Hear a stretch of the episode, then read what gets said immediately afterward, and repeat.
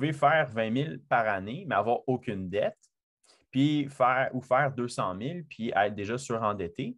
Ben, la personne qui va avoir 20 000, peut-être qu'elle va être admissible à un prêt qui est beaucoup plus élevé que la personne qui fait 200 000.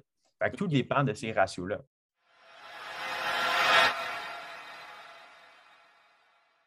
Si j'ai la chance d'accueillir avec moi Jonathan L'Espérance, un spécialiste hypothécaire qui est là aujourd'hui pour nous parler de tout ce qui encourt les hypothèques, comment faire quand on commence pour nos premiers pas en tant qu'acheteur et toutes les démarches autour de ça.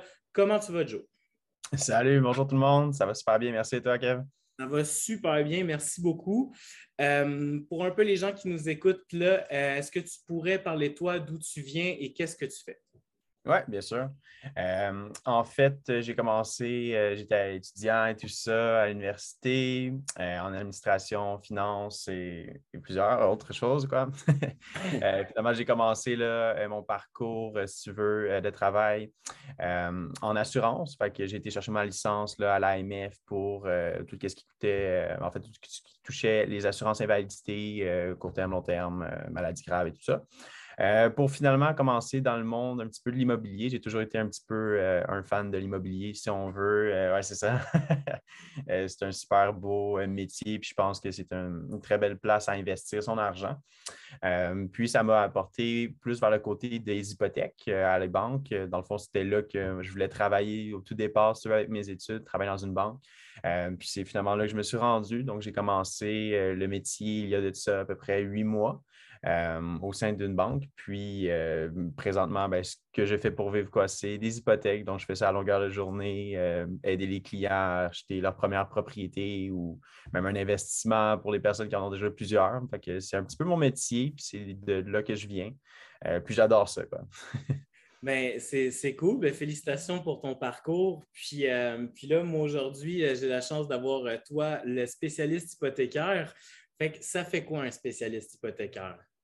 OK. Ben, en fait, un spécialiste hypothécaire, euh, nous, notre boulot, c'est vraiment d'accompagner le client euh, tout au long du processus d'achat, puis même avant ça, le préparer à ce qu'il puisse acheter une propriété. que ce soit euh, un condo, une maison, un chalet, un duplex, un triplex ou n'importe quoi.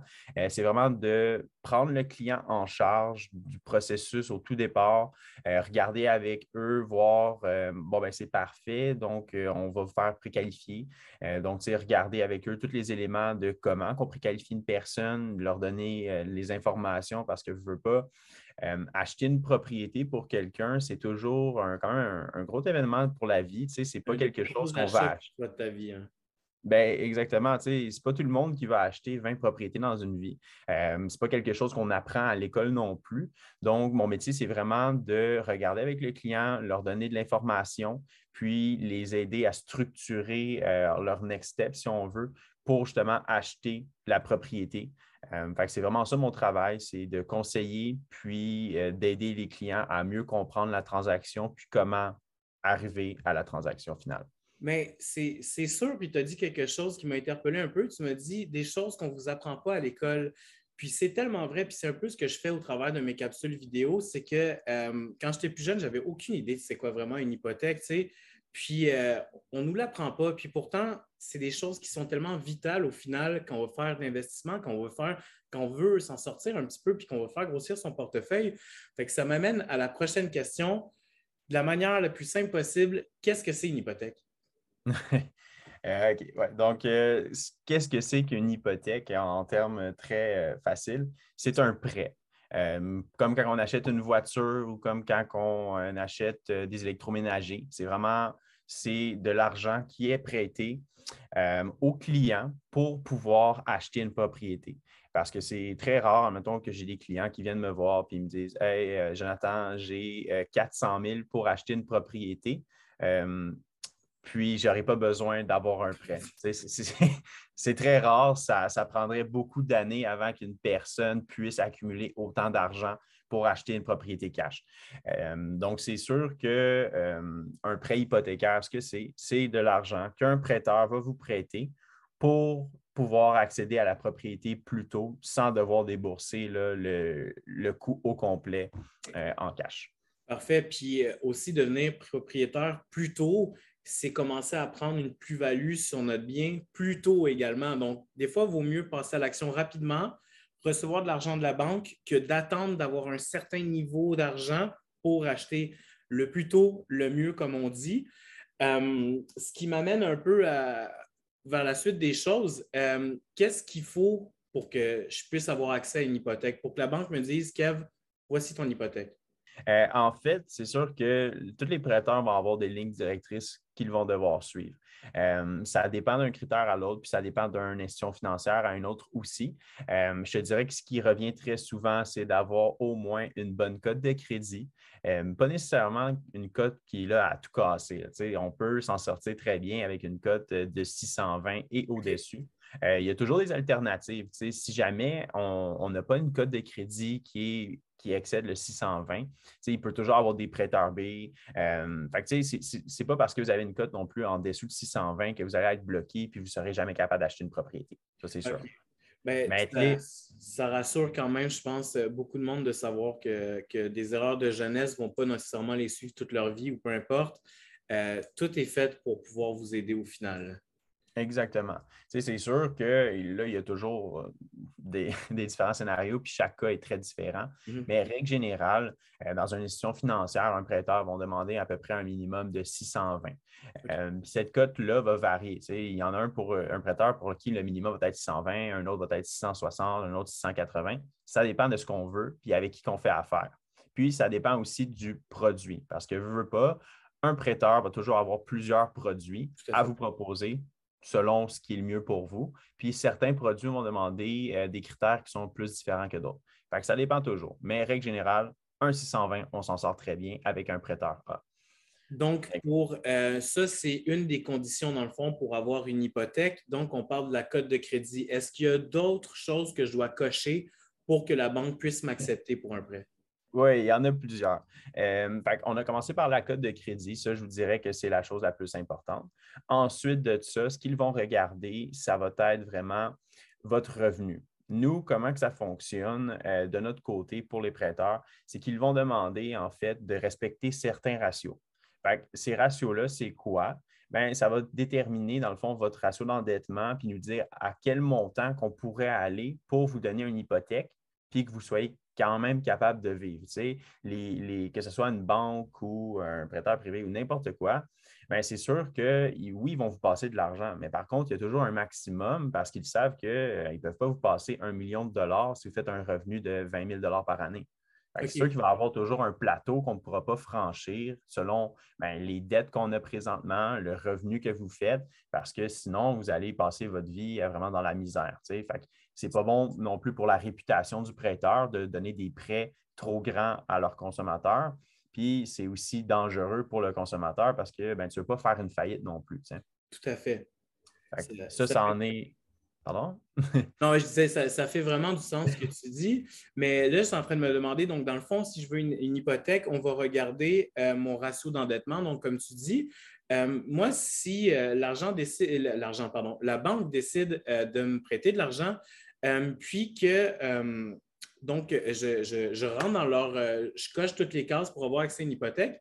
Puis, je décide là, de, de changer mon ratio d'endettement. Moi, j'ai j'ai 50 ans, j'ai vu une Corvette, puis je veux l'acheter. Est-ce que euh, ça, ça pourrait euh, compliquer les choses au niveau de l'hypothèque? Oui, c'est sûr. Puis ça dépend aussi quand est-ce qu'on fait la demande. Fait quand, on, quand j'ai des nouveaux clients, puis qu'on regarde, c'est sûr qu'on va savoir ben, un petit peu c'est quoi leur but. C'est quand que vous voulez acheter, c'est quoi que vous voulez acheter, puis vers quel prix qu'on peut se permettre. Fait moi, mon, mon, travail, en réalité, ça va être de guider les clients, puis aussi de leur parler de comment faire attention. Parce que lorsqu'on magasine une propriété, les ratios, c'est super important pour le montant maximum qu'on peut se permettre. C'est sûr que si vous ajoutez en plus dans vos paiements, ben, une nouvelle Corvette qui va vous coûter quand même un bon petit prix euh, mensuel, ben, moi, je n'ai pas le choix de l'inclure dans les ratios si on fait l'achat de la Corvette avant l'achat de la propriété. À ce moment-là, euh, c'est sûr que ça va faire changer tous les montants. Parce que dans le fond, les ratios pour euh, les personnes qui sont moins habituées, parce que ce n'est pas quelque chose qu'on apprend nécessairement, puis ce n'est pas quelque chose non plus qui est super euh, intéressant. C'est très rare qu'on va se renseigner là-dessus. dans le fond, on a deux ratios qu'on regarde, nous, pour les prêteurs. Qu'on a le premier ratio qui va être vraiment ce qu'on appelle le ABD. Lui, comment il va être calculé? C'est qu'ils vont prendre le coût de votre futur engagement hypothécaire. Donc, ce que, ça vous coûte mensuellement là, pour euh, la portion capitale que vous allez devoir rembourser et la portion intérêt.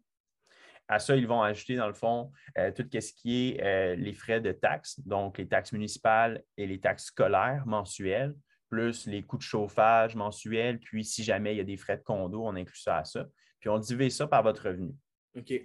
Ça, c'est le premier ratio. S'il excède 34% règle générale, euh, ça, ne fonctionnera pas. Le deuxième ratio, lui, comment il fonctionne? C'est exactement la même chose, sauf que lui, il s'appelle l'ATD. Euh, L'ATD, c'est quoi? C'est comme le premier ratio, les mêmes calculs, mais à ça, on ajoute aussi toutes vos autres dettes de crédit ah. Donc, c'est pour ça que là, si on achète une Corvette, ben, dans votre paiement, euh, dans les ratios, ils vont calculer, parfait, vous avez donc une hypothèque à payer. Vous avez donc le coût du capital plus intérêt, les taxes, euh, chauffage, euh, mais à ça, on va acheter aussi le coût mensuel de la Corvette, avec le ah. prêt que vous allez emprunter, que ce soit une location ou un achat. Ils vont ajouter à ça aussi vos soldes de carte de crédit et marge de crédit si vous en avez une, puis tout vraiment qu'est-ce qui est à votre nom au niveau du crédit. À ce moment-là, le ratio, on le divise encore une fois par votre revenu. Donc, si votre, euh, votre, vous achetez plusieurs dettes puis que vous avez un revenu, je dis n'importe quoi, de 50 000 par, exemple, à ce moment-là, le montant que vous allez pouvoir emprunter va être très différent si vous achetez ou si vous retirez une corvette. Parfait. Donc, en gros, un peu ce que je comprends, c'est que le premier achat que je devrais faire, c'est une maison. Puis une fois que j'ai ma maison, je pourrais m'acheter ma Corvette. C'est plus dans ce ordre-là qu'il faudrait que je procède. Exactement. Puis, c'est sûr que ça dépend des les, objectifs de, tout le monde. Euh, mais c'est sûr que si vous voulez acheter en premier une propriété, ben, la, Corvette, moi, je suggérerais très fortement que vous l'achetez par la suite. Parce que avant ça, ça risque d'être très compliqué. Euh, parce qu'une fois que je reçois mon prêt, mais que là, je décide, euh, donc tout est correct, on m'a prêté, prêté, de l'argent, j'ai acheté ma maison, je suis au début de mes paiements, puis je décide de me prendre une Corvette. Est-ce que là, mes ratios changeraient techniquement? Est-ce que la banque pourrait dire, euh, là, tu as, fait trop d'achats, on te retire ton hypothèque? Est-ce que ça marche comme ça? Non, ça, la banque ne, feront pas ça, à moins que vous ne faites plus vos paiements d'hypothèque parce que vous ne pouvez plus. Mais, euh, règle générale, euh, non, ça ne va pas vous bloquer. Là, par contre, est-ce qu'il faut rester quand même raisonnable? Puis c'est pour ça que c'est aussi euh, important, je crois, d'avoir une bonne relation avec votre spécialiste hypothécaire, que ce soit un courtier ou quelqu'un qui travaille à une banque c'est euh, si vous avez des futurs projets d'investissement, donc euh, je donne un exemple, vous, vous faites affaire avec moi pour acheter votre première maison, mais que vous me dites aussi, hey, Jonathan, dans deux, trois années, j'aimerais ça peut-être aussi acheter là, un duplex, commencer à investir là-dedans. À ce moment-là, on pourrait établir un plan de match. c'est sûr que si vous me dites que vous voulez acheter aussi une Corvette, je vais vous dire, ben, peut-être qu'une euh, voiture moins chère, ça pourrait être plus intéressant, sachant vos projets d'investissement futurs. Parce que dans le fond, quand on va arriver après ça à acheter le duplex, puis si vous avez encore votre Corvette à votre nom avec des paiements mensuels, bien là, vous allez avoir votre, votre, propriété, donc votre maison dans vos ratios, mais en plus de ça, il va y avoir la nouvelle Corvette. Mais là, il va falloir inclure aussi la nouvelle propriété, le duplex. Peut-être qu'à ce moment-là, on va être bloqué pour l'achat du duplex, tout simplement parce qu'on a déjà acheté une Corvette. C'est pour ça que c'est important d'avoir une bonne relation avec votre spécialiste euh, pour pouvoir justement parler de ces projets-là parce que c'est comme un jeu d'échecs. Il faut bien placer ses pions pour que ce soit plus facile d'accéder à la propriété euh, avant. Je comprends tout à fait. Il faut, toujours avoir un plan de match, puis je pense que c'est là l'importance d'être bien conseillé pour avoir un plan de match solide, puis euh, pour pouvoir réussir à atteindre nos objectifs sur le long terme. Euh, donc là, on a parlé pas mal de la cote de crédit. Est-ce que j'ai besoin d'autre chose pour avoir euh, une hypothèque? Je sais que j'imagine que je dois avoir un certain salaire par année. Est-ce que, est que euh, je dois faire un minimum de 50 000? Comment ça fonctionne? C'est quoi le bon chiffre? OK. Donc, ça, c'est une question que euh, j'ai souvent ou même des affirmations que j'ai de mes clients. J'ai certains de mes clients, par exemple, qui vont me dire ben écoute, j'entends, je ne comprends pas que je peux m'acheter, je peux pas m'acheter un nouveau duplex. Je fais un salaire de 200 000 par année effectivement, tu fais 200 000 par année. Par contre, tu es déjà surendetté.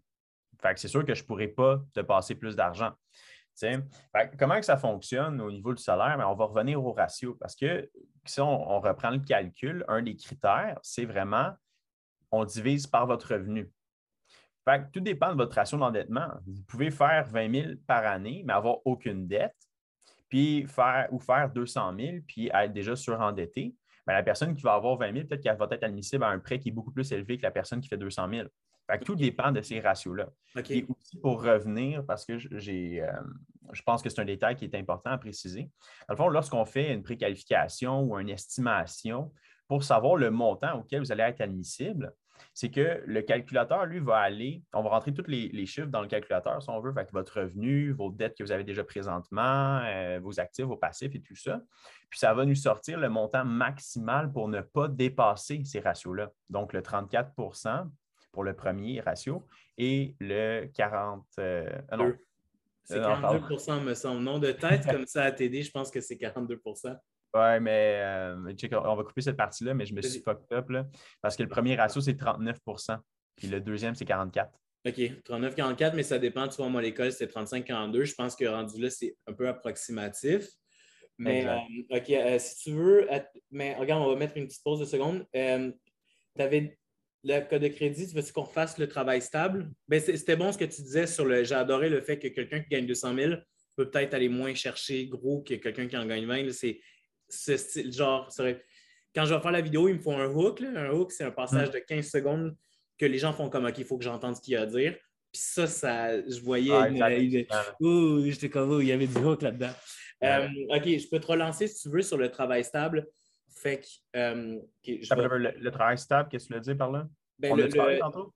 Ben, dans le fond, sur, plus sur le truc, genre, euh, c'est combien qu'il me faut par année là, pour avoir un prêt? Tu sais? Ah, ok. un peu cette question-là, puis tu, tu, pourras repartir un peu sur ce que tu disais. Puis ensuite, je vais, je vais l'enchaîner sur la mise de fond, mais tu vois, j'ai déjà mon, mon idée en tête. OK, parfait. Donc, là, si je comprends bien, en gros, euh, j'ai besoin d'avoir une cote de crédit, euh, donc euh, comme, tu nous as décrit. Puis moi, je me demande, est-ce que je suis obligé de faire un, certain salaire par année pour avoir une hypothèque? Est-ce que la moyenne, c'est 50 000 par année, puis en dessous, on ne peut pas avoir d'hypothèque? Comment ça fonctionne à ce niveau-là? ça, c'est une très bonne question. c'est quelque chose que j'ai beaucoup de clients qui viennent me voir, puis je te dirais que c'est un sujet qui est un petit peu mal compris. Euh, tout part des ratios. comment on calculait ça tantôt, les ratios? Ben, c'est que le dénominateur commun, c'est toujours votre revenu. mais on divise par le revenu. Dans le fond, ben, en fait, on va diviser vos dettes par votre revenu. c'est sûr que la personne qui fait 200 000, mais qui est déjà surendettée, ben, cette personne-là, peut-être qu'elle va avoir un prêt beaucoup moins grand que la personne qui fait 20 000 par année, mais qui n'a aucune dette. Fait que tout dépend de votre revenu et de vos dettes. C'est un ratio, on ne veut pas être surendetté. Euh, fait que si vous avez déjà beaucoup de propriétés ou vous avez justement des corvettes ou des trucs comme ça, bien, la personne qui fait 200 000 pourra peut-être moins emprunter que la personne qui fait 20 000. Fait que ça dépend vraiment, non pas juste de votre revenu, mais de les dettes que vous avez présentement. Donc, Donc, je comprends que c'est vraiment le taux d'endettement qui va vraiment, vu que c'est je comprends, vu qu'il est divisé par le salaire annuel, peu importe, il faut que les deux lignes fassent du sens à la fin, tu sais. Exactement. c'est de là qu'on parlait aussi de bien placer ses pions, tu sais. Ouais. C'est pour ça que la personne qui fait 20 000 qui vient me voir, ben moi, je traite cette personne-là pareil comme la personne qui fait 300 000 parce que la personne, au bout de la ligne, elle veut acheter. Puis si elle a bien placé ses pions, ben cette personne-là a peut-être un plus grand pouvoir d'achat que la personne qui fait 200 000. Ah, je comprends. Ben, est-ce que ça voudrait aussi dire que moi, je fais un petit salaire, on va dire que je fais 20 000 par année. Par contre, euh, j'ai des parents qui ont un peu d'argent, qui ont eu des investissements, etc. Est-ce que c'est possible de pouvoir acheter quelque chose avec un co-signataire sur le côté? Oui, bien sûr. Euh, dans le fond, quand que, même si on a un, plus petit salaire, puis qu'on n'a pas beaucoup de dettes, puis admettons qu'on je n'importe quoi, on sera admissible à, à peu près un 120 000 de, de prêt bien, cette personne-là, si elle me dit ah, écoute, euh, ma mise de fonds plus de 120 000, ce n'est pas assez. il m'en manquerait un petit peu, surtout dans le marché qu'on est actuellement. Il y a toujours la possibilité d'ajouter un co-signataire. Comment ça fonctionne lorsqu'on met un co-signataire? C'est que cette personne-là, elle va tomber 100% responsable aussi euh, de l'achat avec vous. Ce que ça veut dire, c'est qu'on va prendre ses revenus en, compte aussi, on va les additionner à vos revenus, mais on va aussi prendre leurs dettes. Donc, c'est aussi important de s'assurer que son co-signataire soit assez liquide aussi, euh, puis qu'il ne soit pas surendetté. Parce que oui, on peut acheter un co-signataire, mais des fois, un co-signataire peut aussi vous tirer dans le pied. Parce que si la personne a déjà plus de dettes, puis qu'elle a un revenu qui, qui est correct, bien, cette personne-là, peut-être qu'au dossier, elle va apporter un plus gros revenu, mais elle va apporter beaucoup de dettes aussi. Mais si la personne a un bon revenu puis pas beaucoup de dettes, puis qu'on l'ajoute comme co-signataire, ben, à ce moment-là, votre pouvoir d'achat va se multiplier. OK, je comprends, je comprends vraiment mieux. Puis là, tu as, glissé un mot sur la mise de fonds. J'entends souvent dire la mise de fonds, c'est 20% la mise de fonds, c'est 5% la mise de fonds, c'est 10% C'est quoi le vrai pourcent pour la mise de fonds, Jonathan? Oui, euh, ça aussi, c'est un sujet qui est un petit peu euh, mal compris pour plusieurs. on entend souvent parler, euh, mettons, mon oncle qui me dit Moi, j'ai mis 20 sur ma maison, ou ma, mon frère qui lui il dit Ah non, moi, j'ai juste mis 5 c'est correct. Ça, c'est sûr que ça diffère de son projet, puis de ce qu'on fait avec la propriété qu'on achète. Donc, on peut y aller toujours avec un prêt qu'on appelle assuré. Donc, ça, c'est euh, lorsque euh, un assureur comme la SCHL, qui est très connu, euh, va demander seulement que si on va habiter cette propriété-là, c'est notre première propriété, on peut mettre un 5% de mise de fonds, puis c'est correct. Mais il y a aussi le fait qu'on va devoir payer une prime à l'assureur, ce qu'on appelle la prime SCHL. oui, on va mettre 5% par contre, il y a un coût à ça. Mais ça, permet aussi d'acheter plus rapidement puis de devoir sortir un moins gros capital. Donc, ça, c'est un des scénarios. c'est ce qu'on appelle un prêt assuré. Il y a aussi le, fait qu'on peut mettre un 20% de mise de fonds, euh, ce qu'on appelle pour nous un prêt conventionnel. Donc, oui, on peut mettre un 5% ou un 20% mais ça dépend si on va habiter la propriété ou non. Ensuite de ça, il y a les propriétés qui sont locatives. Donc, si on veut acheter un duplex, par exemple, puis qu'on va l'habiter, à ce moment-là, on peut débourser aussi un 5% de mise de fonds. OK. ça, ça peut être un très bon outil pour un, investisseur qui veut commencer puis qui veut habiter un logement puis louer l'autre. Bien, de savoir qu'on peut juste mettre un 5% ça peut vraiment faciliter la transaction. OK. Fait que là, là admettons, moi, je voudrais euh, m'acheter un appartement, puis euh, j'ai à, peine, euh, à peine 5 000 dans mon compte. Puis là, je vais prendre ma calculatrice rapidement pour faire un petit calcul. Mais si j'ai 5 000 de côté puis que j'ai juste besoin de 5% de mise de fonds, je peux aller chercher jusqu'à 100 000. Donc, chaque 5 000 peut m'amener 100 000 à la fin, selon mes ratios d'endettement toujours. Fait que en gros, on n'a pas tant besoin de mise de fonds que ça pour avoir un, prêt, si je comprends bien. Effectivement, ça dépend du projet. Euh, encore une fois, on veut-tu acheter un duplex, on veut-tu acheter un triplex, on veut-tu acheter un cinqplex. Euh, tout dépend de ce qu'on veut acheter puis si on va l'habiter ou non. La mise de fonds va jouer entre un 5% puis un 20 C'est sûr qu'on peut toujours aller, c'est pas 5% je ne peux pas mettre 6% Tu peux mettre 6, 7, 8, 9, 10. il y a du jeu pour ça, mais ça dépend de ce qu'on veut acheter. Puis là, euh, avec euh, tout ce qu'on commence à comprendre avec ce que tu nous dis, ça serait quoi euh, les premières étapes pour moi si je voudrais acheter ma première propriété? OK. Donc, ça, c'est aussi un, sujet que les personnes ne sont pas habituées. Un premier acheteur, ne sait pas nécessairement par où commencer. c'est sûr que c'est notre travail de les guider dans tout ça. Puis, je te dirais que la bonne marche à suivre, surtout dans le marché actuel où il y a beaucoup de surenchères, puis que c'est plus difficile euh, d'avoir une offre d'achat qui est acceptée, ça serait de commencer avec ton spécialiste hypothécaire. premièrement, c'est d'aller voir un, courtier hypothécaire, un conseiller hypothécaire, euh, mais quelqu'un qui va pouvoir te faire une préqualification ou du moins faire un estimé de ce que vous pourriez vous permettre. il va calculer avec vous vos ratios, regarder votre code de crédit, regarder la mise de fonds, vraiment vous expliquer comment que ça fonctionne, euh, que ce soit un, un rap de REER ou n'importe quoi. Cette personne-là va vous guider puis vous dire aussi, parfait, mais écoutez, avec ce qu'on a présentement devant la table aujourd'hui, on peut se permettre 200 euh, ou 300 000 ou en tout cas, peu importe le montant, mais cette personne-là va pouvoir vous guider. Si jamais que ce n'est pas satisfaisant pour vous, il vous dit, ben écoutez, présentement, vous pouvez vous permettre 300 000 vous dites, aïe, moi, tu sais, je, magasine, tu sais, je regarde un petit peu déjà sur euh, Centris et tout ça. Euh, ça serait comme un 350 000 minimum qu'il qui me faudrait. À ce moment-là, cette personne-là est super qualifiée pour vous expliquer aussi comment vous pourriez atteindre ce but-là. Fait que peut-être qu'en date d'aujourd'hui, ils vont dire, écoutez, présentement, vous pouvez maximum 300 000. Par contre, voici ce que vous pourriez faire pour vous permettre plus. Cette personne-là est qualifiée, puis elle fait ça à la journée longue. c'est cette personne-là qui va vous dire, ben, écoutez, si vous remboursez peut-être cette carte de crédit-là, vous fermez cette marge de crédit-là, euh, il y a plusieurs alternatives, puis nous, on est habitués de jongler avec vraiment toutes nos options pour qu'à la fin de la journée, vous puissiez acheter votre propriété. C'est sûr qu'on n'est pas non plus des magiciens. On ne peut pas faire n'importe quoi non plus. On a toujours des, euh, des, règles à suivre. Il y a certains clients que oui, on dit, écoutez, vous pouvez rembourser ça, mais peut-être que rembourser ça, ça va prendre un petit peu plus de temps. Mais au moins, vous allez savoir comment le faire, puis qu'une fois que ça va être fait, bien, ça va ressembler à ça, la situation. C'est quand même fou. Donc, dans le fond, là, moi, en tant que courtier immobilier, c'est sûr que quand j'ai des clients qui viennent me voir pour acheter, euh, s'ils ne sont pas préqualifiés, je vais toujours les conseiller d'aller voir un courtier hypothécaire parce que si je ne sais pas combien ils peuvent aller chercher, surtout dans le marché en ce moment, ça va être très dur de chercher avec eux puisqu'on n'a pas d'estimation de combien ils peuvent aller chercher. Euh, donc là, en fait, je suis en train de me dire que si je veux acheter une maison, je suis obligé de parler avec un spécialiste hypothécaire ou du coup, je ne suis peut-être pas obligé de le faire, mais je suis vraiment conseillé puis j'en ai que des avantages en t'en parler. Euh, toi, derrière, combien ça me coûterait, moi, faire affaire avec toi? Euh, ça aussi, c'est quelque chose qu'on se fait demander souvent. ça ne coûte rien.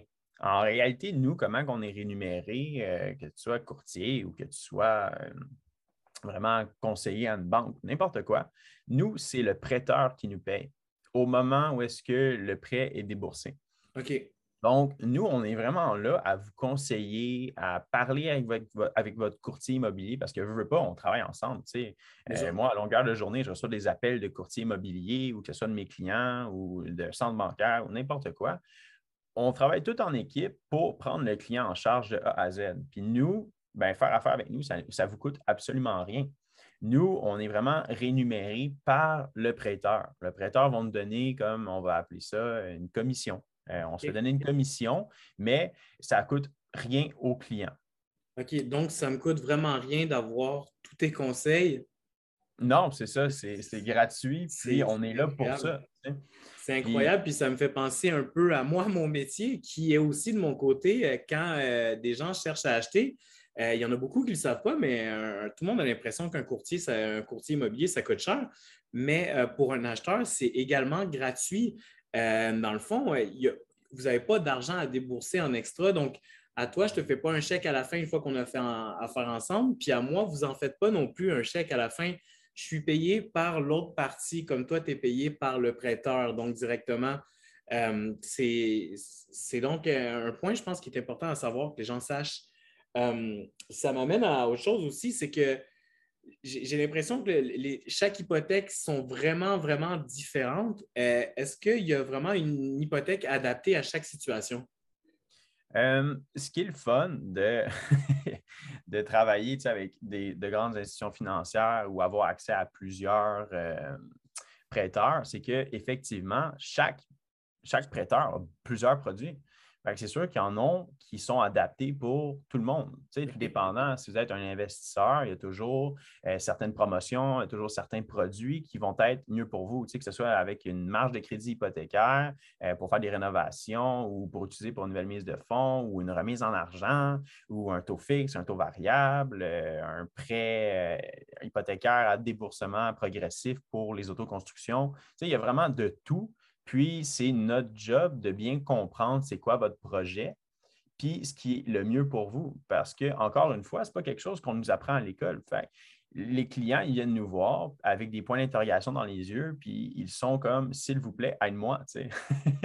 Genre, qu'est-ce qui est le mieux pour moi? Il y a tellement de banques, il y a tellement de prêteurs, il y a tellement de conseillers, il y a tellement de courtiers nous, c'est notre, travail, c'est de prendre tout ce puzzle-là, puis prendre chacune de vos petites pièces qui sont des questions, puis mettre ça à la bonne place pour que, à la fin de la journée, vous soyez bien renseigné, que vous preniez la meilleure décision pour vous, puis que nous, on facilite le tout. nous, notre travail, c'est vraiment de prendre le stress du dos des clients, se le mettre sur notre dos, puis faire écoute, je fais ça à longueur de journée, je suis spécialiste là-dedans, je connais pas mal tous les produits, je sais, tu sais, c'est quoi ton projet, qu'est-ce que tu peux te permettre, qu'est-ce que tu ne peux pas te permettre? où est-ce que tu te vois dans cinq ans? Euh, tout ça va faire en sorte qu'effectivement, il n'y a pas une transaction qui est pareille, puis c'est ça qui est la beauté de notre métier, si tu veux. Euh, moi, ma journée, je la passe à parler à des différentes personnes, puis euh, faire de différents projets, des différents tours. c'est super le fun. Mm-hmm. Puis c'est toujours aussi gratifiant lorsque tout fonctionne, le client, il, il, achète leur première propriété ou leur vingtième, puis tu lâches le coup de fil, puis tu dis Hey, tout est beau, ça a fonctionné. Puis, tu sais, on est là pour ça. C'est ça qui est le fun. Réellement. Puis, tu sais, il n'y a, rien de, plus gratifiant pour euh, que ce soit toi de ton côté du métier ou du mien que d'arriver à aboutir à la, fin de la transaction, puis d'ouvrir le champagne. C'est relativement mon moment préféré de la transaction. Euh, c'est le pop du champagne. Euh, ça m'amène aussi sur une autre question. Euh, j'entends souvent dans les hypothèques, dont on, sait que des hypothèques, il y en a pour tout le monde. J'encourage vraiment tout le monde à euh, magasiner son hypothèque aussi. Comme on dit, il y a beaucoup d'options, il y a beaucoup de choses. Puis, renseignez-vous. Une hypothèque, ça dure 25 ans. Prenez pas la première qu'on vous propose parce qu'ils vont vous vendre les produits, etc. Allez en voir plusieurs. Servez-vous de chacun pour euh, avoir les taux qu'on vous propose, puis pour avoir un meilleur pouvoir de négociation aussi. Ça, ça risque de vous faire sauver plusieurs dizaines de milliers de dollars sur l'ensemble du prêt immobilier. Euh, ça amène sur l'autre question. Euh, je sais qu'il y a des taux variables, je sais qu'il y a des taux fixes. C'est quoi le mieux? C'est quoi la différence? OK. Ça aussi, c'est une bonne question. C'est quelque chose qu'on se fait poser très souvent. aussi, c'est quelque chose qui a c'est pas tout le monde qui est renseigné là-dessus. Puis, on se fie pas mal aussi à notre entourage. Il y en a plusieurs qui vont dire Moi, je ne touche pas à seule variable. c'est dangereux, ça fait peur. Ben, en réalité, ce n'est pas, pas, tout noir, ce n'est pas tout blanc. Chacun a des points positifs, chacun a des points négatifs. Euh, si on commence, mettons, très rapidement, je vais y aller vraiment comme en surface, si on veut. Là. Euh, pour un taux qui est fixe, comment que ça fonctionne pour un produit fixe? Euh, c'est qu'il y a plusieurs différences. on va commencer avec ce qu'en est les pénalités. Une pénalité, c'est quoi, premièrement? Ben, une pénalité, c'est du moment qu'on brise son contrat. Tu à même titre que quand on prend un forfait cellulaire, euh, tu prends un contrat de trois ans, euh, rendu en plein milieu, tu as un appel de Rogers, puis euh, tu es avec Vidéotron, puis là, tu switches à, Rogers, tu avoir une pénalité parce que tu brises son contrat. Okay. peut-être la même chose. Sauf que quand on a un produit fixe fermé, comme mettons un, un produit qui est très commun, c'est le 5 ans fixe fermé, ben, si rendu à trois ans, en, plein milieu de trois ans. Là, tu dis, écoute, euh, moi, je déménage, je veux vendre ma propriété ou euh, peu importe, tu t'en vas avec une nouvelle institution financière. Ben, à ce moment-là, tu auras une pénalité, tu brises son contrat. Comment que ça fonctionne? C'est que pour un produit qui est fixe, c'est qu'ils vont soit vous charger un trois mois d'intérêt ou ils vont vous charger euh, la différence des taux d'intérêt, dans le fond, en termes faciles, ce que la banque aurait perçu en intérêt la différence, dans le fond, jusqu'à la durée restante de votre terme. ce qu'ils vont euh, prendre aussi, puis ce qu'ils vont vous charger, c'est le, plus cher des deux. très souvent, on va briser son hypothèque, puis ben, s'il reste deux ans au terme, ça va coûter pas mal plus cher que s'il reste que le trois mois. Fait vont vous charger un deux ans d'intérêt. Je comprends. je comprends. exact. Puis ça, ça fait des, pénalités qui sont quand même assez coûteuses, puis ça peut euh, faire en sorte aussi que vous n'allez pas faire le changement, si on veut. Donc, ça, c'était pour les pénalités du taux fixe. Si on regarde pour le taux variable, lui, euh, lui aussi, on a une pénalité si on brise le contrat et qu'il reste trois ans. Par contre, ben, le taux variable, lui, ça va toujours être un mois d'intérêt. OK ça, c'est quelque chose qui est quand même très intéressant parce que, si, admettons que tu achètes une propriété, euh, tu le sais que tu vas déménager euh, peut-être dans deux, trois ans, ou à même titre, si tu arrives à ton renouvellement, tu, tu sais que tu vas déménager, tu magasines un peu, mais tu n'es vraiment pas pressé. Je te conseiller fortement d'y aller avec le taux qui est variable parce que, sachant que tu vas déménager, ben, je ne vais pas venir te conseiller un 5 ans fixe si que je sais que tu vas briser ton contrat et avoir une pénalité salée. Le taux variable, lui, va te procurer une sécurité dans un sens où est-ce que tu vas avoir juste un trois mois d'intérêt du moment que tu brises ton contrat. OK. Fait que ça, c'est un des avantages du taux variable. OK. Fait là, de ce que je comprends un peu, c'est qu'il ne faut pas juste regarder le taux qu'on me propose, mais il faut aussi regarder les pénalités si, au cas où euh, je briserais mon contrat. Parce que je lisais euh, dans les statistiques officielles que plus de 70% des hypothèques finissaient en pénalité. Donc, finalement, on a essayé de sauver en gagnant euh, quelques, quelques pourcents de, taux, mais au final, on se fait ramasser sur la pénalité à la fin. Donc, on aurait peut-être avantage à regarder un peu aussi, comme on disait au début, notre plan de match, qu'est-ce qu'on veut faire, c'est quoi notre objectif pour être encore mieux conseillé euh, par rapport à l'hypothèque qu'on veut choisir. Donc, encore là, c'est très personnalisable selon chacun. Puis, je vous encourage toujours à regarder les meilleures options puis à vraiment vous renseigner sur euh, la démarche à suivre sur votre plan de match. Euh, là, on, parle de taux rapidement, mais je lis beaucoup dans les informations qu'ils euh, parlent de, redresser les, taux au Canada. Est-ce que tu as un mot à dire là-dessus? Euh, oui, effectivement. Mais en même temps, ça va me permettre de terminer là, sur un petit peu la différence entre taux fixe et variable. Euh, pour ce qui en est, euh, la Banque du Canada qui va augmenter leur taux, ben, ce n'est pas une cachette. On sort d'une pandémie qui n'est pas encore complètement terminée. C'est sûr qu'il y avoir des répercussions. il y en a déjà sur l'inflation à gauche et à droite, que ce soit l'essence ou la nourriture ou n'importe quoi très fort probablement que la Banque du Canada va augmenter leur taux. Puis, ben, on ne sort pas de cachette. Ils ont déjà fait plusieurs annonces qu'effectivement, ils allaient monter les taux. Ce n'est pas encore arrivé. Euh, mais si ça l'arrive, c'est sûr que ça va toucher le taux, euh, ben, en fait, tous les taux. Ça, c'est sûr. mais de là à dire que le taux variable n'est pas plus avantageux présentement, ce n'est pas tout à fait vrai non plus. Parce que aussi, euh, présentement, les taux variables, ils ont à peu près un 1% ou 1 point quelque chose de différence avec le taux fixe en date d'aujourd'hui le taux variable, ce qu'il procure aussi, c'est que présentement, et, très fort souvent, il est beaucoup plus bas que le taux fixe. C'est très rare que le taux variable vienne dépasser le taux fixe. Donc, pendant tout le temps qu'il est plus bas que le taux fixe, du moment de la signature, bien, on commence déjà à sauver de l'argent en intérêt, puis rembourser le capital plus rapidement. Tout à fait. pour revenir un petit peu à ta question, bien, même si la Banque du Canada augmenterait son taux de 0,25 prochainement, ou même si elle irait à 0,50, mais le taux variable est encore plus avantageux que le taux fixe. OK. Puis mon avis personnel, c'est que je crois que le taux variable va rester encore plus avantageux pendant un certain temps parce qu'il y a de l'inflation à gauche et à droite, euh, les, propriétés coûtent plus cher. Je ne pense pas que ça serait dans l'avantage de la Banque du Canada d'augmenter les taux en fou. je pense qu'ils vont y aller peut-être plus au compte-goutte, puis voir qu'est-ce que ça fait. commencer par un petit point 25, bien parfait, comment que le marché réagit?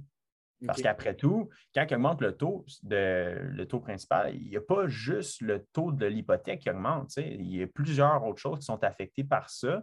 Puis les répercussions, ça peut faire très mal. Euh, après tout, les, clients sont des clients de la banque. Ce n'est pas dans leur intérêt de monter les taux en fou puis de perdre plusieurs clients ou mm. causer des faillites ou n'importe quoi. je crois que le taux variable, présentement, il est plus bas. Puis, il va rester encore plus bas pendant un certain temps.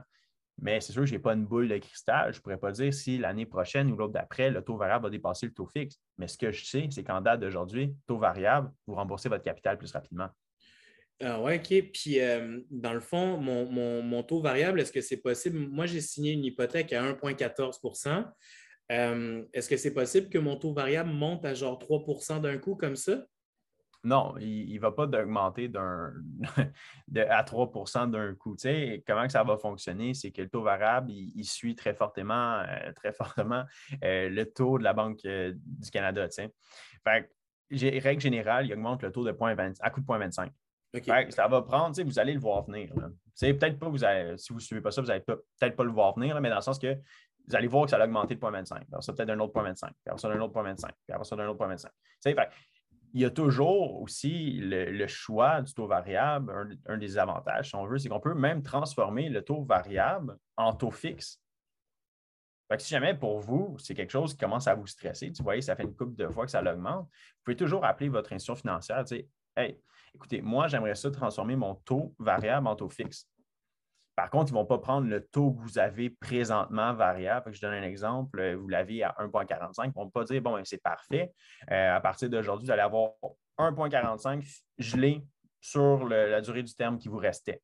Non, parce que sinon, ça serait trop facile. Il y aurait trop de personnes qui commencerait jour 1, prendre un taux variable, le lendemain, il rappelle à la banque, il disait finalement, tu sais quoi, je vais le mettre en 5 ans fixe fermé. Oui, ça ne ferait pas de sens. Ça ne ferait pas de sens. ils vont dire bon, ben, c'est parfait, donc il vous reste 3 ans. Euh, nous, on va se prendre le taux fixe en date d'aujourd'hui, le 3 ans, puis ça va être votre nouveau taux. Il n'y a pas vraiment de négociation qui se fait, ça va être vraiment le taux du jour, si on veut. OK. Fait que là, maintenant, je comprends un peu mieux. Je, comprends que euh, si je signe avec un taux variable au tout début, Puis euh, pendant quelques années, le taux variable est encore plus avantageux que le taux fixe, mais qu'au bout des cinq ans, le taux variable est un peu plus cher que le taux fixe. Ce n'est pas la fin qui est importante, c'est la moyenne un peu du taux variable. En général, elle sera souvent en dessous de celle du taux fixe. Puis en plus, euh, les, pénalités sont relativement plus avantageuses sur le taux variable. C'est juste que c'est euh, moins stable, on va, on va dire. tes paiements peuvent varier alors qu'au fixe, il ne varie pas. Donc, comme ça, on peut vraiment se faire un budget. Donc, encore là, ça dépend vraiment des besoins de chacun. Euh, si on a un budget fixe à l'année, c'est peut-être mieux d'y aller sur un fixe, même si on paye un peu plus cher, mais on n'aura jamais de mauvaises nouvelles, alors qu'on peut aussi suivre sur le variable. Donc, ben, je vais faire une parenthèse aussi, parce que aussi une chose qui est euh, méconnue, c'est que le taux variable, on peut aussi geler ses paiements. OK. Dans le fond, j'ai certains de mes clients qui, moi, ce que je leur suggère, c'est qu'en date d'aujourd'hui, ils peuvent se permettre d'avoir le taux fixe. Tu sais, eux, avoir, euh, n'importe quoi, un taux de 2,95, ils sont à l'aise avec ça. Le paiement, ce n'est pas quelque chose qui leur fait peur. Par contre, le taux variable, c'est quelque chose qui leur intéresse beaucoup à cause de la flexibilité. Ben, il y a certains de mes clients qui me disent moi, j'entends, j'aimerais ça payer un petit peu plus cher, mettre mon paiement comme si j'avais un taux qui était fixe, mm-hmm. mais en prenant le taux variable.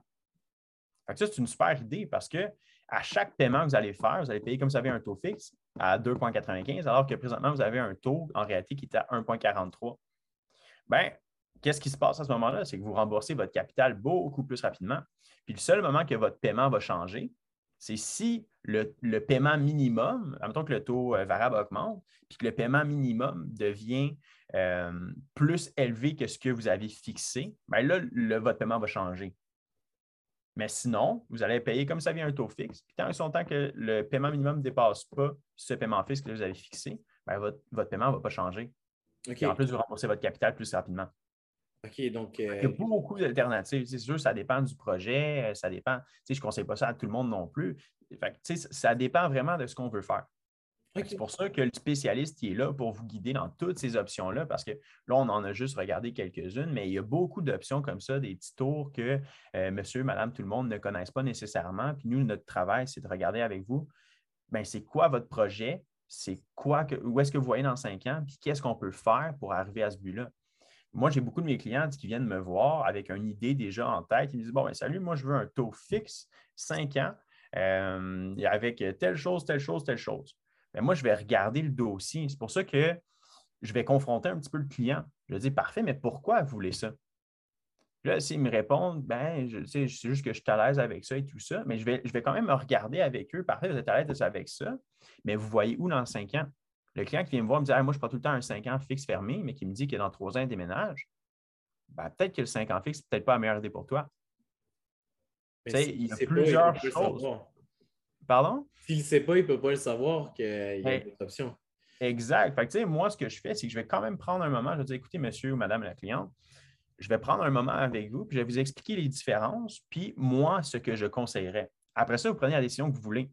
Par contre, je veux que vous preniez la meilleure décision pour vous, puis je veux que vous sachiez exactement tout ce qui est possible pour vous.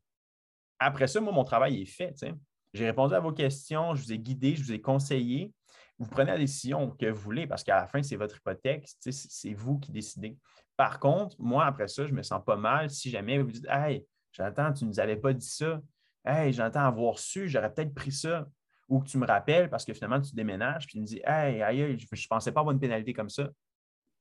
c'est ça que mon travail, c'est. De te guider, te conseiller, puis t'expliquer vraiment tous les petits points que quand c'est écrit en petit caractère 10 sur ta feuille, que tu ne prêtes pas attention. C'est pour ça que vous devez aussi, pas juste magasiner le taux, mais magasiner aussi votre personne. Tu sais, moi, j'ai des clients avec qui je m'entends super bien, puis il y en a aussi d'autres. c'est sûr que tu ne peux pas t'entendre avec tout le monde. Fait c'est vraiment de trouver la personne avec qui tu t'entends bien, puis la personne que lorsque tu as une question, que tu es acheté avec cette personne-là, que tu n'es pas acheté avec cette personne-là, ou tu sais que c'est un projet à venir, bien, cette personne-là, tu sois à l'aise de l'appeler et de poser n'importe quelle question. c'est ça que tu dois magasiner avant ton taux. Parce que les taux, ça se ressemble partout. Oui, tu as des taux affichés plus haut, moins élevés. Il y a toujours des demandes d'exception, il y a toujours des promotions en cours. Tu peux toujours magasiner ça. Mais c'est vraiment de regarder avec qui je m'entends bien, qui, qui répond le mieux à mes questions, puis pourquoi je devrais faire avec, affaire avec cette personne-là. c'est sûr que quand on part en, business comme ça, qu'on veut acheter, etc., c'est un gros achat. Puis la, chose la plus importante, c'est de s'entourer de personnes de confiance qui vont nous mettre dans les meilleures situations possibles. Donc, c'est vraiment important de quand, on fait un achat immobilier, c'est des milliers, des milliers, des milliers de dollars, de, vraiment bien s'entourer avec les professionnels avec qui euh, ça connecte, avec qui on a de la facilité à parler. Euh, il n'y a que du bon qui peut sortir de ça, puis vous allez être encore mieux conseillé. Donc, bien choisir son courtier hypothécaire. Mets ça dans la liste aussi. exact. super, mais en, parlant justement, tu, me parlais, tu as, plein de clients, puis chaque, euh, chaque euh, hypothèque est différente. Est-ce que tu aurais peut-être une anecdote d'un client un peu plus compliqué ou, ou peu importe, ou des victoires que tu as eues avec des clients, une petite histoire de travail qui pourrait intéresser les gens? Euh, oui, ben, il y en a plusieurs. C'est sûr que chaque dossier, comme tu l'as dit, est très différent. Euh, je te dirais, ceux qui sont le plus le fun, euh, c'est quand que tu te casses un petit peu la tête. nous, notre travail, c'est un peu jouer comme à Tetris. Il faut bien que tu places les choses, puis que tu rentres bien dans le calculateur, tu saches prendre en compte les bons revenus, puis comment bien monter un dossier pour que ça soit solide. Parce que à la fin de la journée, ce n'est pas moi, Jonathan, qui prend la décision parfait, est-ce que ce dossier-là, il passe ou ne passe pas. C'est vraiment, comme j'aime le présenter, c'est moi, je suis un petit peu comme l'avocat du diable. Je vais être avec vous contre mon institution, si on veut. Ben, je, je, travaille avec cette institution-là, mais tout de même, il faut que je montre le dossier le plus solide possible pour que eux, quand ils lisent ça, qui, eux, ils ne vous connaissent pas. C'est moi qui vous connais. C'est avec moi que vous avez procédé. C'est moi qui connais votre histoire, euh, euh, pourquoi il y a des retards de paiement et pourquoi il y a eu plein de choses comme ça. Ben, c'est moi qui monte le dossier pour qu'ensuite de ça, l'approbateur ou l'assureur lise ces notes-là et qu'ils font OK, ben tu sais quoi, j'entends me donner confiance en ces personnes-là.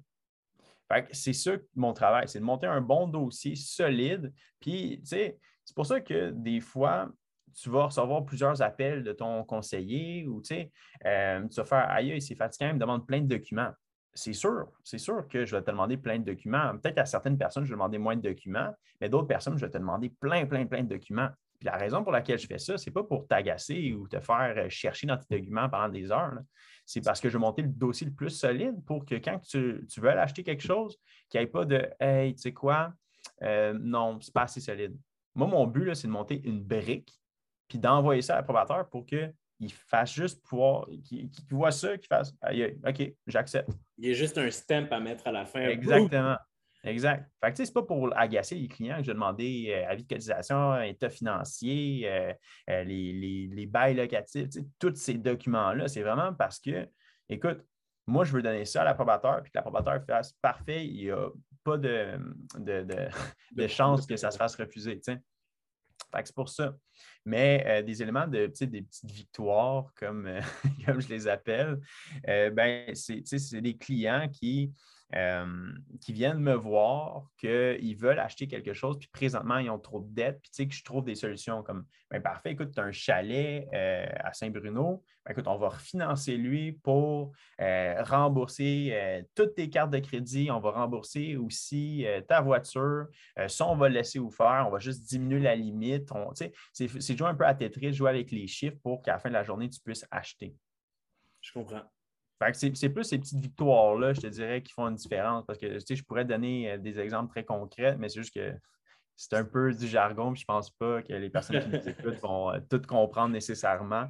Euh, mais ouais, c'est vraiment de jouer avec les chiffres puis jouer au bon Tetris. OK, fait que ton, vraiment ton métier, c'est de te casser la tête pour résoudre des, dossiers, pour monter les dossiers les plus solides pour être sûr qu'il n'y ait pas de problème après, puis que tout soit approuvé, puis que tout le monde au final soit content, que ce soit l'institution, euh, au niveau du dossier ou du client au niveau de ce que lui a eu. Donc, toi, à la fin, c'est ta satisfaction, c'est ta paye aussi. Puis, c'est ce qui fait que les, gens vont faire affaire avec toi aussi. Euh, exact. J'entends souvent parler, euh, quand, on fait de l'investissement immobilier, de, refinancement, de réhypothéquer. Est-ce que tu pourrais un peu m'aiguiller sur ce sujet-là? Oui, bien sûr. En fait, un refinancement, c'est quoi? C'est, euh, dans le fond, on va chercher la valeur nette de la propriété que vous avez. Dans le fond, je vais vous mettre ça en termes très faciles. Le prêt hypothécaire, c'est de l'argent que l'institution financière, le prêteur, vous passe pour acheter la propriété. Le montant de la mise de fonds, euh, c'est dans le fond euh, ce qui vous appartient sur la propriété. Euh, puis un refinancement, comment que ça fonctionne? C'est que, admettons que vous avez un seul hypothécaire de 100 000, puis que la maison en valait 400 000, mais nous, le refinancement, on peut toujours aller chercher jusqu'à 80% de la valeur de la propriété. OK. La nouvelle valeur de la propriété, donc admettons, je l'ai acheté à 300 000 en 2000, puis en 2010, ça vaut 500 euh, 000. Donc, le, 80% que tu parles, c'est sur le 500 000, c'est ça? Exactement. Fait que, mettons, si on regarderait pour 500 000, ça veut dire qu'on aurait un 400 000 de jeu, fait 80 fait à ça, on soustrait, mettons, le 100 000 d'hypothèque. Ça veut dire qu'on aurait un 300 000 que si les ratios le permettent, bien entendu, qu'on pourrait aller chercher. Puis ce 300 000-là, vous pouvez faire ce que vous voulez avec. Vous pouvez mettre ça comme euh, mise de fonds sur un nouveau projet, euh, vous pouvez euh, faire des rénovations, vous pouvez faire remboursement de dette, vous pouvez faire vraiment ce que vous voulez. ça, c'est un outil qui est super intéressant pour les investisseurs ou les personnes qui. j'ai beaucoup de, mes clients, mettons, je donne un, exemple. c'est le COVID, ça l'a fait mal, on s'est un petit peu comme endetté. présentement, en, en paiement comme fixe mensuel, si on veut. Tu as euh, les paiements de marge de crédit qui passent, euh, je n'importe quoi, un lundi. Après ça, tu as les remboursements de tes cartes de crédit qui, eux, c'est le mercredi. Tu as ton prêt hypothécaire qui passe le vendredi. Tu as ta voiture qui, elle, passe euh, le samedi. tu as plein de paiements à gauche et à droite à des pourcentages de 14% 18% 9% Ça fait beaucoup de paiements, puis ça coûte très cher en intérêt, puis ça fait beaucoup d'argent mensuellement. Parce que ce qu'on peut faire à ce moment-là, c'est juste de réhypothéquer la propriété pour aller rembourser toutes ces dettes-là. Puis maintenant, vous ayez un seul paiement par mois qui passe. vous avez un meilleur cash flow, vous pouvez investir cet argent-là, que ce soit dans une cotisation réelle, un CELI, euh, Bitcoin, n'importe quoi. une autre propriété. Parce que souvent, ben euh, admettons que moi, j'aurais mon hypothèque, mais contrairement à l'exemple que tu as donné, je n'ai pas de problème. Mes paiements sont de même. J'ai pris mon petit route de vie. Euh, en, faisant un refinancement, puis en allant chercher une, grosse somme, relativement grosse somme, je pourrais prendre cette somme-là, puis m'en servir comme mise de fonds sur un immeuble à revenu, un duplex, un triplex, un quatreplex, peu importe. Donc, en, partant d'un premier achat que je ne vends pas nécessairement, je le garde, je vais chercher une mise de fonds pour partir d'autres projets aussi. Puis, est-ce que le refinancement peut être fait sur mon deuxième projet plus tard également? Oui, exactement. Du moment qu'on a, dans le fond, on peut toujours aller refinancer à 80 Fait du moment qu'on a assez d'équité sur la propriété, on peut toujours aller refinancer. OK. Mais une chose qu'il faut prendre en compte aussi, c'est qu'il faut toujours que ça passe dans les ratios. Ça, c'est sûr, parce que veut pas, on refinance la propriété, mais on va aller chercher une valeur d'hypothèque qui est plus élevée, c'est-à-dire un paiement qui est plus élevé. Ça veut dire que dans nos ratios, on n'oublie pas qu'on divise les passifs, si on veut, les, diviser par votre revenu. Fait que oui, il va pas fouiller, on ne va pas devoir oublier de prendre en considération qu'effectivement, on va refinancer, mais l'hypothèque va coûter plus cher, puis en plus à ça, on ajoute une nouvelle hypothèque. OK.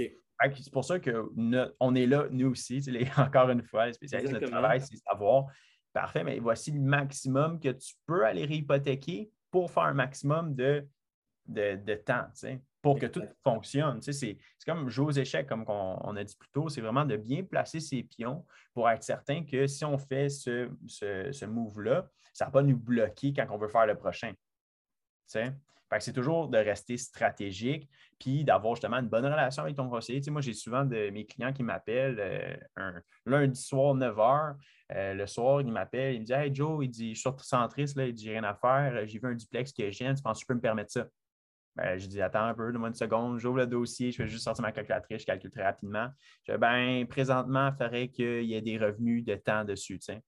Ou, ah ben non, celui-là, il n'est pas tant rentable, moi, je te conseille d'attendre. C'est de regarder vraiment comment bien placer ses pions pour être certain qu'on progresse dans, la, partie, si on veut, puis qu'on ne soit pas bloqué.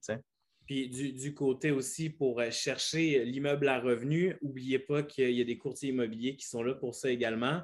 Puis on, connaît le marché sur le bout de nos doigts, on sait quel chiffre fait du sens et où. Et c'est pour ça aussi que nos métiers sont très compatibles. En fait, Euh, on, se connaît tous les deux, on s'appelle énormément, on parle beaucoup de tous nos dossiers, de tous nos clients, etc. Tu as réussi à faire passer la totalité des dossiers que je t'ai envoyés pour mes clients. Euh, puis, tu sais, de l'autre côté, les, dossiers étaient toujours bien montés, puis les chiffres faisaient du sens au niveau de ce que les clients achetaient aussi. Donc, c'est vraiment de, vraiment bien vous entourer encore ça, je leur dis, euh, mais avec des gens de confiance, des professionnels qui coûtent rien en plus euh, de votre poche. Je veux dire, c'est comme ça qu'on monte un beau parc immobilier, puis qu'on fait grimper notre portefeuille sur le long terme. Puis c'est super important. Regardez, comme on, disait, avec une propriété, on refinance, on en achète une deuxième. La deuxième se paye un peu avec les revenus qui rentrent. Puis, puis de là, tout ça continue à prendre la valeur sur le temps avec votre compte en banque, même si vous avez des paiements tous les mois, la, valeur de vos capitaux prend, prend des intérêts sur le long terme. Donc, c'est vraiment fou, en fait, de pouvoir partir juste d'un premier achat puis de se rendre, de pouvoir se rendre aussi loin avec tous, tous les leviers que la banque offre, comme le refinancement, etc. Donc, c'est super intéressant, puis c'est beaucoup plus complexe que euh, les gens pensent. Puis je pense que beaucoup de monde ne sont pas au courant de tout ce qu'on peut faire, puis de toutes les possibilités, puis d'à quel point on est là pour se casser la tête pour eux. Tu sais. Ben, puis aussi, ce que, ce que, je voulais rajouter, tu sais, mmh. c'est qu'en plus, une raison pour bien s'entourer aussi, c'est que sais, comme là, présentement, aujourd'hui, on, on parle moi et toi, mais tu sais, j'y vais très en surface, tu veux. Tu sais, il y a des mm-hmm. choses comme beaucoup plus compliquées euh, que, tu sais, comme présentement, je n'expliquerai pas parce que la vidéo prendrait, tu sais, 8 heures. C'est euh, il y a toujours des moyens, tu sais, on parlait de refinancer, mais tu peux refinancer ton hypothèque qui était sur, euh, il te restait 20 ans, tu peux la remettre sur 30 ans au lieu de, tu sais, le classer 25 ans pour adoucir les, les, Exactement. il y a plein, plein, plein de trucs. Euh, les, montants de la mise de fonds, ben, il faut savoir que pour la, prochaine, la première tranche de 500 000, on demande un 5% mais après ça, pour le reste, c'est un 10% de, la valeur qui excède 500 000. il, y a, plusieurs petits points qu'on ne passera pas dessus aujourd'hui, tout simplement parce qu'on veut garder cette vidéo-là assez simple puis euh, et assez pour que on comprenne bien. Mais il y a plein de détails que c'est difficile de tout savoir, puis pour monsieur, madame, tout le monde qui regarde des informations sur Internet à gauche et à droite, parce qu'il y a plusieurs sites qui vont vous dire des choses différentes. Puis ça dépend de l'institution financière, puis euh, ça dépend de votre projet, puis beaucoup de choses. C'est pour ça que les spécialistes, on est là pour qu'on on, prenne ce stress-là, qu'on le mette sur le dos, puis que vous, vous ne soyez pas stressé, puis vous ne cassez pas la tête on est des professionnels, ça ne vous coûte rien. C'est ça notre travail.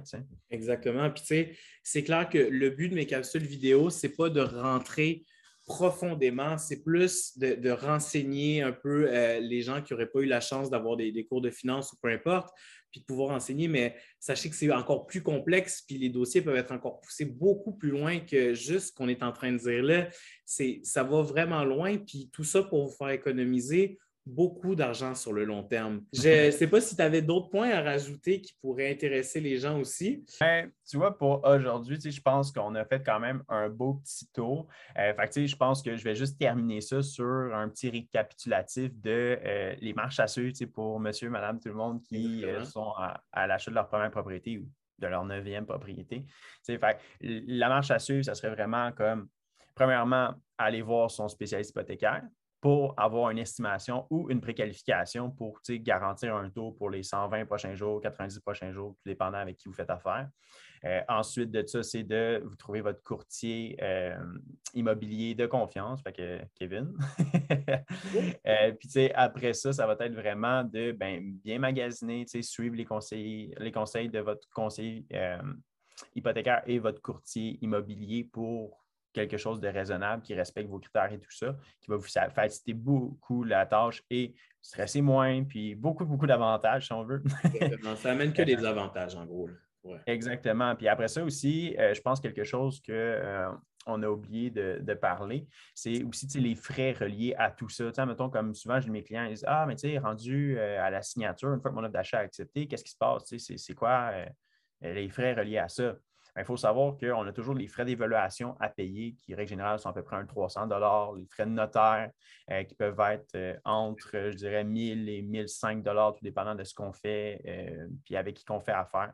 Ça aussi, c'est quelque chose que vous pouvez négocier avec votre spécialiste hypothécaire. Souvent, on a des promotions en cours pour payer ben, les frais de notaire ou les frais d'évaluation. C'est quelque chose aussi qui est à magasiner. Ensuite de ça, si on a un prêt qui est assuré, euh, donc avec la SCHL, il faut savoir qu'au notaire, il va toujours avoir une partie à payer. C'est un 9% du total de la prime. Tout à fait. Fait que ça, c'est quelque chose à savoir. Exactement.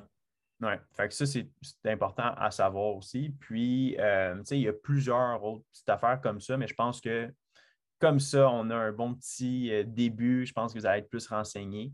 je pense que c'est un bon début. Là. Exactement. Donc, comme tu disais, euh, je me suis perdu. ben c'est ça, ouais. On, en parlait tantôt. Là, je, je, vais couper jusqu'à temps que ça me revienne comme du monde. Mais ouais. Boy. un peu de bord. Hein? Laisse-moi taffer un peu, là. Ouais, vas-y, vas-y. Ben, parce que c'est ça, moi, quand, quand tu puffes ou j'aime-toi pas, je, je laisserai de même plus du temps, mais si je vois qu'on est en train de puffer, etc., je vais zoomer sur l'autre. Fait que quand tu mm. parles, puff pas, ben, en même temps, ça, je vais voir je vais faire le même. Ah, mais non, c'est correct, tu peux puffer. Puis euh, des fois, je puff, c'est ça, mais c'est parce que je vais mettre la caméra sur toi. pas mes affaires. Mais euh, pour, euh, on peut se faire un point final, là, penser à quoi pour finir. Mais, C'est pas quelque chose. Oh, on a oublié de parler aussi des revenus, tu sais, l'emploi stable, tout ça. Ben, on en a parlé. On avait parlé aussi des coûts un peu, mais plus par rapport à toi. Mais oui, tu as, bien fait de, regarder les, coûts, etc. Mais euh, tu avais parlé de quoi, tu dis? Les, en même temps, travailleur autonome, euh, je peux-tu m'acheter quelque chose, tu sais, ces affaires-là? OK, oui. OK, ben là, on peut faire une petite section que je vais, je vais, je vais caler entre les trucs, ou sinon, ça sera juste un clip TikTok si tu veux. Mais, euh, Genre une petite capsule travail autonome, genre ou. Oui, OK, c'est ça. Ben, c'est simple, je le suis, fait que ça va tellement être facile de, de t'amener là-dedans. Vas-y, pas, prends deux secondes, puis on va y aller. Ouais. Puis sinon, après ça, je pense qu'on a parlé quand même de pas mal d'affaires. On a parlé beaucoup de choses, puis je vais, je vais tout arranger pour que ça, ça, fasse du sens aussi, mais pour vrai, je pense que c'est, euh, c'est quand même. Euh, c'est pas parfait, puis il n'y a aucune entrevue d'une heure et demie qui est parfaite. Là. Mais, euh, mais c'est très bien. Là. Je trouve qu'on a touché beaucoup de points vraiment sensibles. Euh, fait qu'on on aura quelque chose de nice. Fait que je pourrais. OK, fait qu'il faut. on, parlait d'un travail stable tantôt, rapidement, mais on parlait du taux d'environnement plus qu'autre chose. Fait que là, je vais, je vais poser pour ma situation. Fait que euh, dès que tu es prêt, tu me le dis.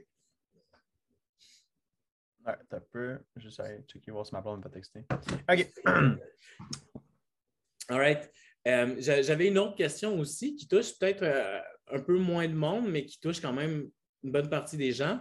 Euh, moi, je suis travailleur autonome, tu fait que je n'ai pas d'emploi stable. Je ne peux pas dire que tous les ans, je vais gagner tant par année. Moi, ça, change. Travailleur autonome, est-ce que la banque serait capable de m'accorder un prêt, sachant que je n'ai pas un travail stable? Comment ça fonctionne dans ma situation? Oui, ben en fait, je vais vous donner comme un, un petit peu comment que nous, on regarde les emplois. Comme ça, ça ne va pas juste toucher les travailleurs autonomes, mais aussi euh, savoir, mettons, monsieur, madame, qui viennent de changer d'emploi. Euh, qu'est-ce qui se passe? J'ai plus la même job, j'ai plus le même revenu. Euh, c'est quoi qui se passe? je vais faire un petit topo, règle générale, comment que ça fonctionne. j'ai commencé avec les, travailleurs autonomes, comme tu m'as dit. Euh, travailleurs autonomes, c'est sûr, j'en suis un, t'en es un.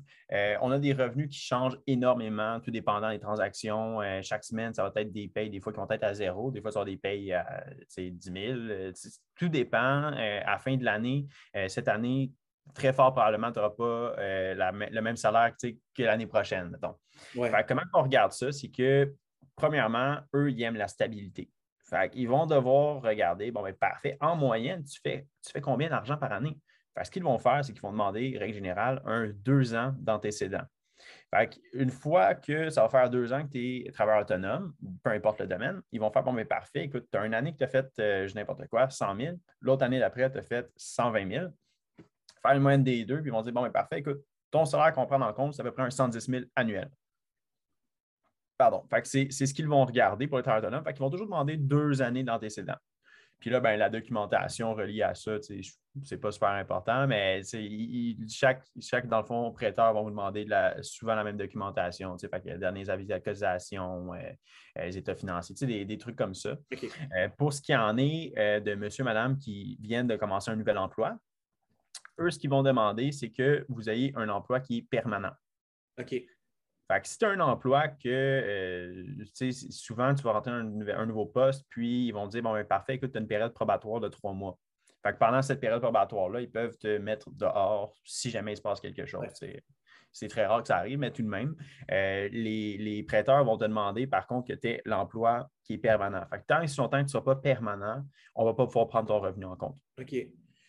Fait que ça, c'est quelque chose qui est important. Fait que c'est s'assurer d'avoir une lettre d'emploi qui stipule bon, ben, écoute, euh, Kevin, tu es employé permanent euh, à telle entreprise, tu as un taux horaire de temps ou un salaire annuel de temps post-temps plein. C'est ce qu'ils vont demander. Donc, en gros, euh, moi, j'ai un, de mes amis qui est sorti de l'école euh, récemment en tant que policier. Là, il s'est trouvé euh, un, emploi, puis on s'entend que policier, c'est un emploi de carrière, tu sais. Fait que lui, même en sortant de l'école, puis il n'y a pas deux ans, avec une lettre comme quoi il est permanent, pourrait directement être éligible à un prêt, c'est ça? Exactement. Parfait.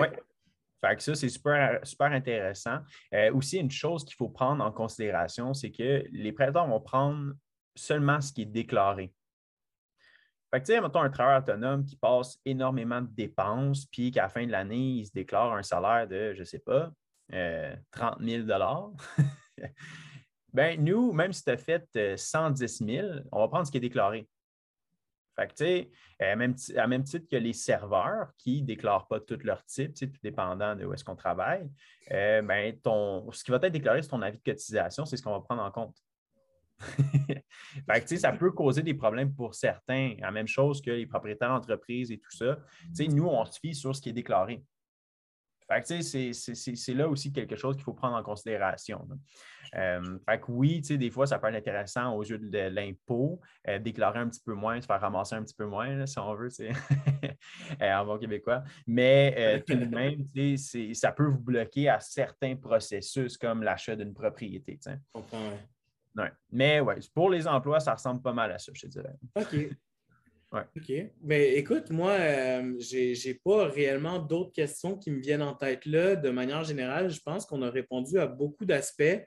Euh, j'encourage toujours les gens, si vous avez des questions, quelque chose, une situation euh, qu'on n'aurait pas répondu aujourd'hui puis que vous aurez besoin de plus de, réponses à ça, euh, vous pouvez nous écrire tout le temps. je vais déposer nos liens en haut de nos têtes ici pour pouvoir nous rejoindre, mais aussi n'hésitez pas à commenter, que ce soit sur tous les réseaux sociaux. On est partout, que ce soit YouTube, Spotify, euh, Instagram, Facebook, on est partout, donc vous pouvez nous trouver très facilement.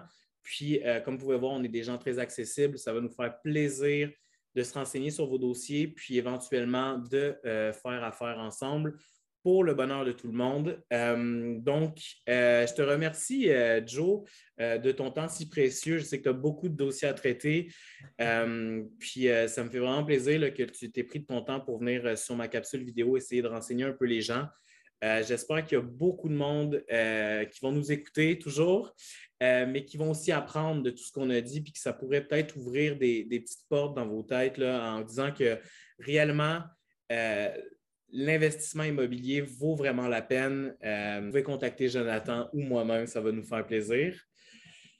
J'ai envie de te souhaiter une belle journée. Ben, toi aussi, puis euh, merci à toi pour euh, ce temps-là. C'était super agréable. Puis, ben comme tu m'as dit, si jamais vous avez des questions, n'importe quoi. Aujourd'hui, on est allé vraiment comme en surface pour ne pas vous faire euh, une vidéo de 8 heures, mais pour des cas plus particuliers, des investisseurs qui ont plusieurs aussi, duplex, triplex et tout ça. c'est sûr que des certaines choses qu'on n'a pas survolées, puis que ça change selon euh, votre projet. Si vous avez des questions, n'hésitez pas à nous contacter. Comme Kevin a dit, on est super rejoignable, c'est super facile. On a nos réseaux sociaux, euh, site web et tout ça. Euh, on va répondre à toutes vos questions, puis c'est vraiment un plaisir de pouvoir vous rencontrer. Sinon, Kev, je te souhaite une super belle journée. C'était super le fun, puis c'est toujours un plaisir là, de jaser. Mais c'est un moment partagé, mon beau, puis j'espère qu'on va continuer à s'appeler. De toute façon, on doit s'appeler bientôt. J'ai des dossiers pour toi. Euh, donc, euh, merci encore, puis euh, passe une belle journée. Pareillement. Merci.